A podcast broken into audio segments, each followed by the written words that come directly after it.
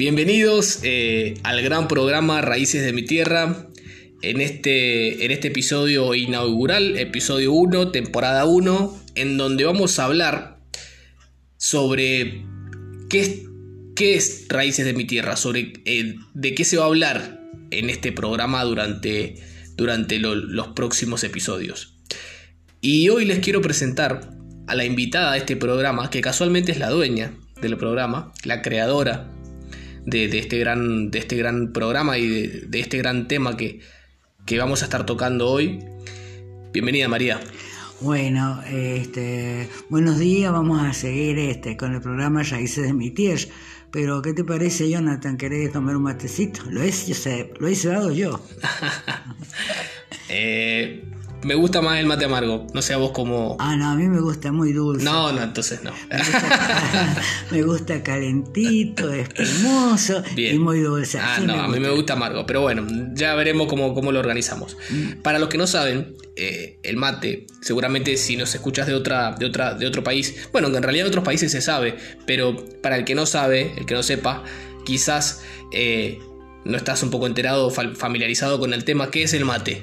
Bueno, el mate es una, una bebida que eh, se, se, prepara en un, un, poronguito que generalmente es mm, dado por el fruto de, de algunas plantas o también se hace, en, o sea, cuando el mate es más, digamos, más, más fino, más grande, en familias costosas tienen mates de plata. Hay de todo tipo de Bien, mate. O sea que el mate es una infusión. Eso es, una difusión. es una que se toma con una bombilla, una bombilla y entonces y con hierba y no es droga como la gente piensa, no, porque viste que hay países que, que, piensan que es droga. Bueno, es una infusión que muy similar al, al té, en donde te da energía, por supuesto, el mate.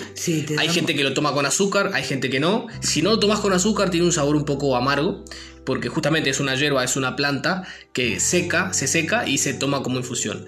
Eh, volviendo al tema del programa, quería que, nos cuentes un poquito, María, eh, cuál es tu intención con este programa. ¿Qué, ¿Qué querés entregarle a la sociedad? ¿Qué querés entregarle a la gente con toda la información que vas a compartir en Raíces de mi Tierra? Yo lo que quisiera entregarle a toda la gente toda la riqueza que produce nuestra patria, que a veces nos este, informamos en otros lugares que lo vemos a través de distintos medios que es maravilloso y hermoso. Pero yo les digo, yo he ido hasta Estados Unidos y realmente si tuviera que elegir entre las dos naciones, Estados Unidos y Argentina me quedo mil veces con Argentina, porque sus ríos caudalosos, su montaña, su gente, la alegría, donde puedes compartir. Si a alguien le pasa algo, todos están ahí. Si alguien quiere salir, todos están ahí. Si alguien quiere hacer una fiesta, toda la compartimos. Qué lindo, qué lindo que tengas esa mirada de, nuestro país y qué lindo que, digas eso de la fiesta, aunque estemos en cuarentena todavía, pero eh, qué lindo que, remarques toda la costumbre y toda la, bondad que comparte el pueblo, porque si bien hay gente que, dice que es optimista como vos con, respecto a nuestra tierra, eh, hay otra gente que por ahí no, no valora todo lo, que hay acá. ¿Y qué opinas de esa gente que por ahí muchas veces no, no tienen la capacidad para poder eh, ver la, belleza de nuestro país? Bueno, la verdad es que yo he viajado mucho y, y he comprendido esa gente no, a lo mejor no ha viajado mucho y, realmente no ha observado cómo se vive, cómo se piensa, pero yo veo que están cambiando, que hay un cambio muy positivo respecto a todo esto, que se valora mucho. Y si nosotros nos podemos, ponemos a consultar distintos libros, tenemos el Martín Fierro que nos relata toda la vida del gaucho y de las cosas. Qué lindo, qué lindo, la verdad que sí. Entonces, para hacer un gran resumen y que la gente ya después nos vamos más a detalle, pero para hacer un gran resumen y que, y que vos que estás del otro lado, que nos estás escuchando, eh, este programa de qué se va a tratar? Se va a tratar de una transformación de antes al después y qué ha habido en el medio y de la historia, ¿cierto? Contamos un poquito más. Sí, sí, la verdad que sí. Más que todo, este, yo he querido expresarme en este programa este, cómo sueña, ¿Cómo sueñan los paisanos? También tenían sus sueños. Mucha gente piensa que porque son muy humildes no tienen sueños. No, tienen sueños maravillosos. Mire, les digo más. Por ejemplo, se juntan varios paisanos. Ellos aprendieron a tocar la guitarra sin haber ido a ningún profesor, sin haber ido a ningún lugar la tocan del alma y cómo cantan y cómo, y cómo cuentan y cómo viven, realmente es maravilloso.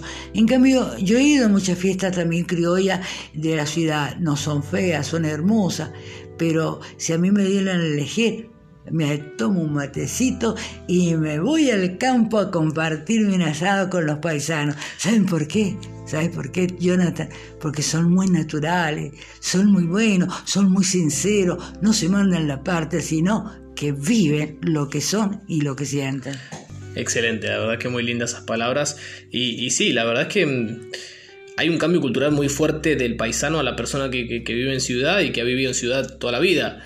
Eh, y vos que sos una persona que has, que, has, vivido en el campo mucho tiempo, ¿cierto?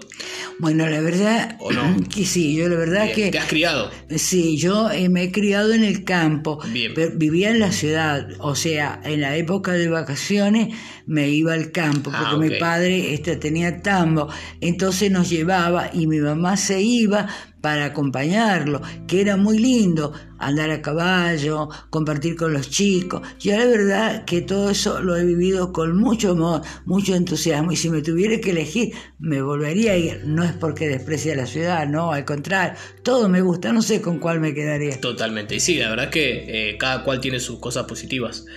Pero mm, volviendo al tema este del, del tema central del podcast, ¿ok? del programa. Vamos a estar hablando entonces un poquito primero sobre la cultura gaucha, que, es algo que vos tenés muy marcado en tu identidad, y segundo de la historia argentina en general. Y he visto, he notado también porque María tiene mm, un gran cuaderno con, muchas notas y, y con muchas anécdotas y con algunas cosas ahí anotadas. Eh, he notado que tenés mucha poesía también y mucha recitas mucho todo lo que tiene que ver con la tierra argentina y con, y, con las costumbres. ¿También vamos a tener algo de poesía en el, programa? La verdad es que sí, porque yo pienso que pienso así en forma este, muy, este, eh, no sé si elevada, pero para mí toda Argentina es una poesía. Para mí toda la gente del lugar es una poesía. Para mí los niños, el canto de los niños, el canto de los pájaros. Me gustaba observar, por ejemplo, los pájaros, la alegría que ellos tenían. No tenían nada y eran felices. Y nosotros tenemos que tener muchas cosas para poder llegar a un lugar y decir, bueno, me siento bien. No, eso hemos olvidado un poco y a veces me da pena de eso, que los chicos no vivan su infancia, porque ahora no la viven, Jonathan. ¿Qué le darías, qué consejo le darías a, una madre que tiene 25 años y que nota que su hijo no encuentra la felicidad en ningún lado? Y bueno, lo primero que haría sería acercarme a él, hablarle y mostrarle y asegurarle que para ella y para el mundo y en toda la vida lo mejor es un camino recto, llevarlo a, distintas, a distintos este, motivos que, tiene un joven.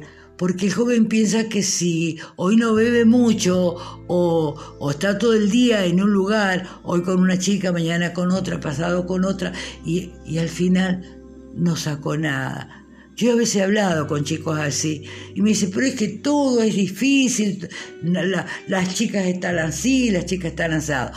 En realidad ponen muchas quejas, pero se olvida que ellos son parte de la misma que queja de lo que se queja. Totalmente. Eh, entonces tenemos que hacernos, este, ser más sinceros, compartir con lo que tenemos, seguir adelante, prepararnos, estudiar, investigar porque Argentina es, el, es uno de los países más ricos del mundo y muy envidiado, envidiado por sus ríos, por sus cerros, por sus costumbres, por todo. ¿Qué opinas? Perdón María que te corte, pero ¿qué opinas? Eh, me llamó mucho la atención lo que acabas de decir de que eh, Argentina es un país muy rico en recursos y, coincido. ¿Qué opinas de, lo, de la gestión que ha tenido la, la República Argentina en los últimos años? Que ha llevado a que Argentina sea un país tercermundista y no primermundista eh, con respecto a sus recursos, porque no hay relación eh, en sus recursos con su poderío económico y, mundial. ¿Por qué, ¿Por qué es tan, tan desequilibrado eso? Y bueno, porque la gente que, que tenía la, digamos, la misión de dirigir y de ayudar y de crear un país más productivo, no lo hizo. No lo hizo por a lo mejor por intereses personales, a lo mejor por algunas combinaciones extranjeras que le traía también a ellos mucho interés monetario. Entonces, pero yo pienso que todas esas personas que han estado no se deben sentir bien. y también pienso que este, siendo en forma positiva, que van a ver argentinos que realmente van a querer a su patria. Totalmente. Y la van a ayudar y la van a guiar como corresponde, no por los intereses. A veces yo me pregunto esto y, espero que cuando ustedes me escuchen, a lo mejor lo, lo comparten. Es que, ¿qué saca una persona con tener autos, casa, muchos, muchos, tener mucho dinero que les fluya por todos lados? Donde realmente no hay diálogo y están esperando y están desesperados para que no se les vaya a ir un peso afuera. Entonces descuidan el hogar, descuidan la familia, descuidan los hijos por, este, por cuidar los intereses y su riqueza que realmente no tienen que ver nada con la vida de su familia, que es un desastre. Mm. En cambio, hay familias que viven para, trabajan, trabajan, sí trabajan mucho, pero también trabaja para poderlo invertir en su familia, colaborar y realmente vivir. es cierto lo que decís, es cierto lo que decís. Pero ¿qué pasa con esa familia? O sea, te voy a invertir el caso. Por ejemplo, hay familias pobres que también son infelices, ¿cierto? Sí, es Que también son caraduras y que también son eh, chantas y son pobres. Y hay, hay, familias ricas que son muy prósperas a nivel amor, ¿es cierto o no? ¿Te, ha, tocado conocer gente así? Sí, la verdad que, que sí. O sea, con, con posición monetaria, con, con, dinero, con éxito y encima felices y buenas personas, ¿te ha tocado conocer? Sí, la verdad que sí. Hogares muy, este, muy organizados, muy organizados, muy medidos en, en sus gastos. Eh, donde el, el, padre quería brindarle a su familia todo lo mejor, todos los adelantos este, posibles para que sus hijos este, lo tengan, lo puedan compartir y puedan seguir creciendo en el progreso, porque es importante en la tecnología y en todas las cosas que nos llevan adelante. Bueno, ellos sí, lo, el que lo lleva y el que lo vive y que lo mira de otro punto de vista, no solo el punto de, de vista nada más de la diversión o, de, o del libertinaje, como se quiera llamar, pero ellos tienen otro, otra misión de hacer grande la provincia, de crear fuentes de trabajo, de luchar por los demás. Entonces a veces tampoco se lo valora porque piensa que todo lo que tiene viene de arriba y a veces no es así. Trabajó mucho para tener eso y quiere compartirlo, haciendo que la gente trabaje. Pero a veces hay personas que quieren, este, son contratadas, van a trabajar y están muy contentos, pero el patrón también espera de ellos un trabajo honesto, realizado. Y lo que a veces es lo que menos hacen, trabajan, de, de, trabajar las horas que corresponden, vean cómo se puede escapar y, lo más, y hacerlo lo peor posible sin que se den cuenta el patrón. Bien. Eh, vamos, a, vamos a tener en el programa lecciones sobre, sobre cómo llevar adelante una familia. ¿Vas a hablar un poquito sobre esos temas?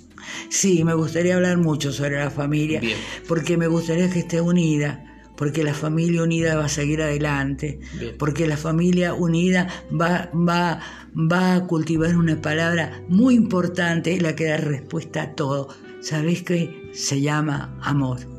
Qué lindo lo que decís. O sea que los temas, a ver, voy, voy a enumerar rápidamente y de manera generalista los temas que vas a estar tocando durante el programa. Patria Argentina. Ese es un, gran tema en el cual vas a, vas a estar tocando. Eh, historia Argentina.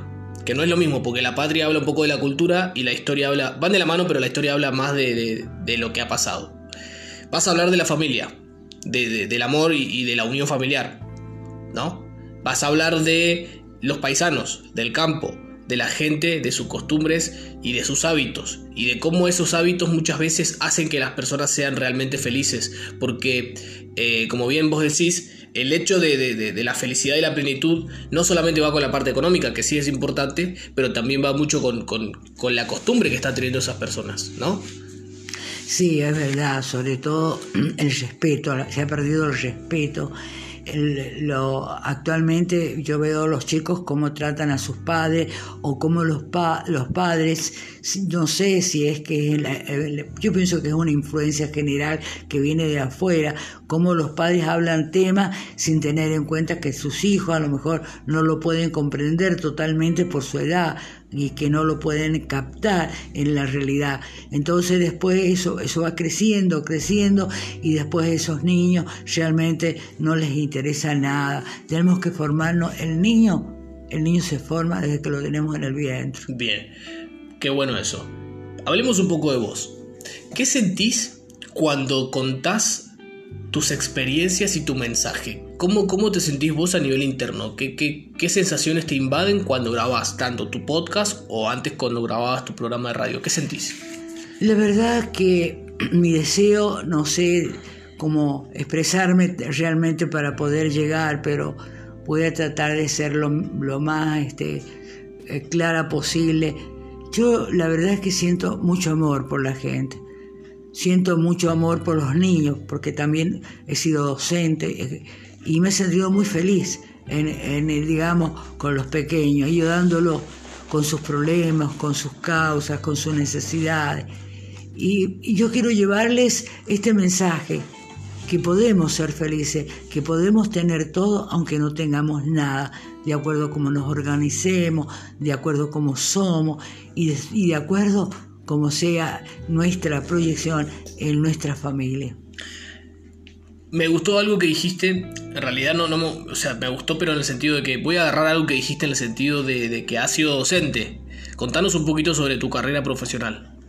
Bueno, la verdad que a mí, este, yo estaba estudiando educación física y también como docente, había obtenido el título, había obtenido el título de maestra y seguí con la educación física y seguí también este, en, con danza, con danza folclórica, que me motivó muchísimo.